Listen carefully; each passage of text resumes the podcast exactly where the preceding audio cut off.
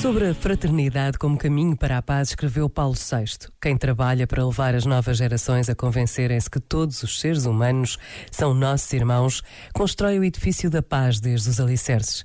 Quem introduz na opinião pública o sentimento de fraternidade humana sem barreiras, prepara dias melhores para o mundo, porque onde a fraternidade entre as pessoas é desconhecida na raiz, a paz também é destruída nas suas raízes. Este momento está disponível em podcast no site e na app da RGF.